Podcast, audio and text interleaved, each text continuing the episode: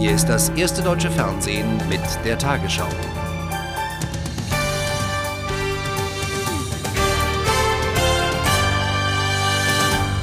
Guten Abend, meine Damen und Herren.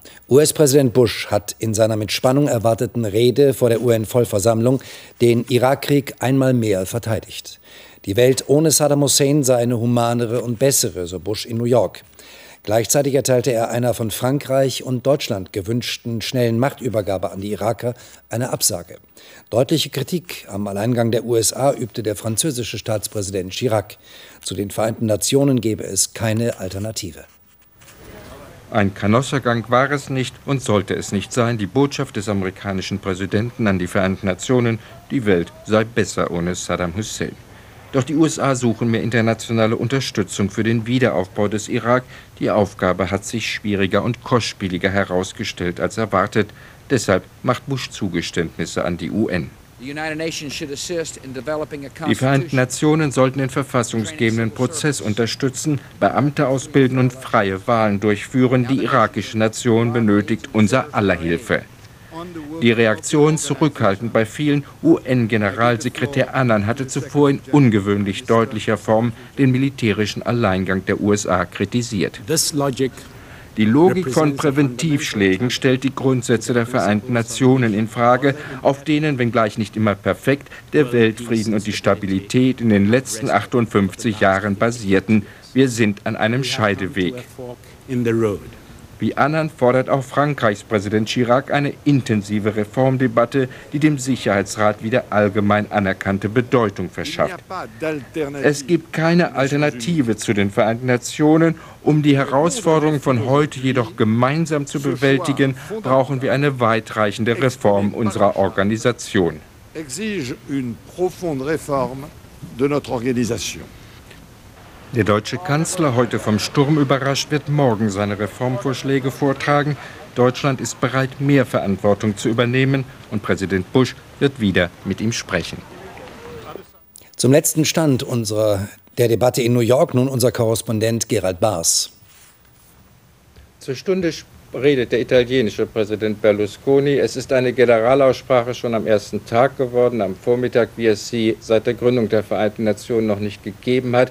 Über 90 Staats- und Regierungschefs sind persönlich zu einer Routinevollversammlung nach New York gekommen, denn sie wissen, und das haben alle wieder betont, es ist eine Reform äh, des Sicherheitsrates, der Organe der Vereinten Nationen erforderlich, damit alle sie wieder anerkennen, anerkennen und damit die neuen Herausforderungen, etwa durch Terrorgruppen, auch äh, beantwortet werden können. Es geht nicht mehr um zwischenstaatliche Konflikte, sondern es geht darum, dass sich alle darüber einig werden, wie der Sicherheitsrat auch den neuen Herausforderungen sich stellen kann. Darüber wird gleich auch beim Lunchen, beim Mittagessen mit dem Generalsekretär intensiver zu reden sein. Der Dialog ist wieder aufgenommen. Die Staats- und Regierungschefs beginnen ein Gespräch über eine Reform der Vereinten Nationen. Zurück nach Hamburg. Der stellvertretende Vorsitzende der Unionsfraktion Merz hat heute bei der Wahl zum Fraktionsvorstand einen deutlichen Dämpfer erhalten. Grund ist offenbar seine gestrige Ankündigung, aus Ärger über den Gesundheitskompromiss mit der Koalition für das Amt des Fraktionsvize nicht mehr zur Verfügung zu stehen. Erst in einer nächtlichen Krisensitzung hatte er sich dann zu einer Kandidatur bereit erklärt. Fraktionschefin Merkel erreichte dagegen ein besseres Ergebnis als im letzten Jahr. Viel Ärger hatte es im Vorfeld gegeben, bis dann die beiden Parteichefs doch wie geplant zwei Wahlergebnisse feiern konnten. Den Sieg in Bayern und die Wiederwahl Angela Merkels als gemeinsame Fraktionsvorsitzende in Berlin. Angela Merkel konnte ihr Vorjahresergebnis noch einmal verbessern auf über 93 Prozent Zustimmung. Es ist ein schöner Moment, wenn man doch dieses Ergebnis erhalten hat und ich bin zufrieden und froh. Ja, ich gratuliere sehr herzlich. Ich habe Frau Merkel vorgeschlagen. Die Fraktion war in einer sehr aufgeräumten Stimmung. Äh, ich habe ein Stück äh, Rückenwind äh, mitgebracht aus Bayern. Doch er war es, der der Union beinahe den schönen Tag ruiniert hätte. Friedrich Merz hatte gestern angekündigt, dem Gesundheitskonsens nicht zuzustimmen und wollte auch nicht mehr für den Fraktionsvorstand kandidieren. Erst nach strengen Nachfragen von Parteichefin Angela Merkel änderte er seine Meinung. Heute bekam er die Quittung, nur 78 Prozent Zustimmung. Leute mit Ecken und Kanten kriegen nie besonders gute Wahlergebnisse. Das ist so. Ähm, ich hätte mir sogar vorstellen können, dass es noch etwas schlechter ausfällt. Ich habe der Fraktion einiges zugemutet. Aber ich entnehme dem Wahlergebnis, dass äh, meine Einschätzung der Gesundheitsreform äh, sowohl vom Verfahren des Zustandekommens wie vom Inhalt von sehr vielen Kolleginnen und Kollegen geteilt wird. Beim letzten Mal hatte Wolfgang Schäuble das schlechteste Ergebnis der sechs Stellvertreter erzielt. Heute war es Friedrich Merz. Und noch am Abend grübelten viele Fraktionsmitglieder, was ihn eigentlich zu seinem Alleingang bewogen hatte. Das kurze Aufbegehren des Friedrich Merz hat dazu geführt, dass dies am Ende der Tag der Angela Merkel wurde. Sie habe die Krise geschickt und konsequent gemeistert, so die Meinung der meisten hier in der Fraktion, und habe damit ihre Führungsrolle ausgebaut. Berufspendler müssen mit einer deutlich gekürzten Entfernungspauschale rechnen. Die rot-grüne Koalition verständigte sich heute darauf, dass vom nächsten Jahr an nur noch 15 Cent pro Kilometer Arbeitsweg steuerlich geltend gemacht werden können, und zwar für alle Verkehrsmittel. Das neue Modell stößt allerdings nicht nur in unionsgeführten Ländern auf Kritik. Die Grünen waren außerordentlich zufrieden mit dem erzielten Kompromiss. Sie hatten die Gleichbehandlung aller Pendler bis hin zu den Radfahrern gefordert und ihren Koalitionspartner zu Änderungen gedrängt. Wir halten das für eine Lösung, die insgesamt ausgewogen ist, die fair ist, die die Verkehrsträger untereinander auch gleich behandelt und nicht zu Schieflagen führt, wie das auch beim Vorschlag von Hans Eichel der Fall gewesen wäre. Im Moment erhalten Berufspendler 36 Cent für die ersten 10 Kilometer, danach sogar 40 Cent. Hans Eichel wollte den Kompromiss nicht kommentieren. Er hatte eigentlich geplant, die Entfernungspauschale für die ersten 20 Kilometer ganz zu streichen. Aber auch mit der neuen Regelung werden ab 2004 drei Milliarden Euro pro Jahr eingespart. Noch ist nichts entschieden, denn Rot-Grün ist auf die Zustimmung der Länder angewiesen. Es wird jetzt die Frage kommen an Herrn Stoiber und Co., die ja bislang dreierlei fordern. Erstens, dass eine Steuerreform vorgezogen wird. Zweitens, dass man Subventionen kürzt. Aber wenn es konkret wird, laufen sie weg. Und drittens, dass keine zusätzlichen Schulden gemacht werden. CSU, CDU, aber auch ein SPD-Ministerpräsident lehnen den Vorschlag ab, weil vor allem Pendler mit niedrigen Einkommen benachteiligt würden. Ich kann nicht äh, die kleinen Leute stärker zur Kasse bitten als die etwas äh, stärkeren. Und äh, ich verstehe die SPD nicht mehr, die anscheinend ihren sozialen Orientierungspunkt äh, verloren hat. Die Landesregierung in Rheinland-Pfalz hat sich auch heute festgelegt, nämlich diesem Vorschlag einer generellen Kürzung auf 15 Cent nicht zuzustimmen. Wir werden darum ringen, dass ein für Rheinland-Pfalz verträglicheres Ergebnis herauskommt. Bereits am Freitag beginnen die Beratungen im Bundesrat. Wenn überhaupt, wird aber erst im Vermittlungsausschuss eine Lösung gefunden. Kardinal Lehmann hat für ein besseres Verhältnis zwischen den Generationen geworben.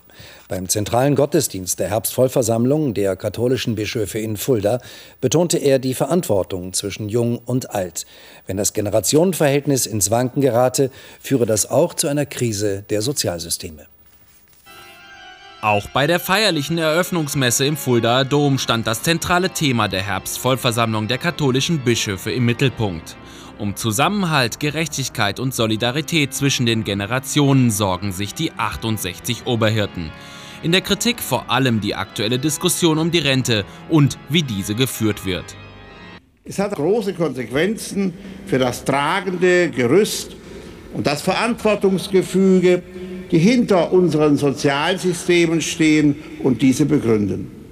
Ihre Krise bedeutet auch eine Störung im Zusammenhalt und in der Solidarität der Generationen untereinander.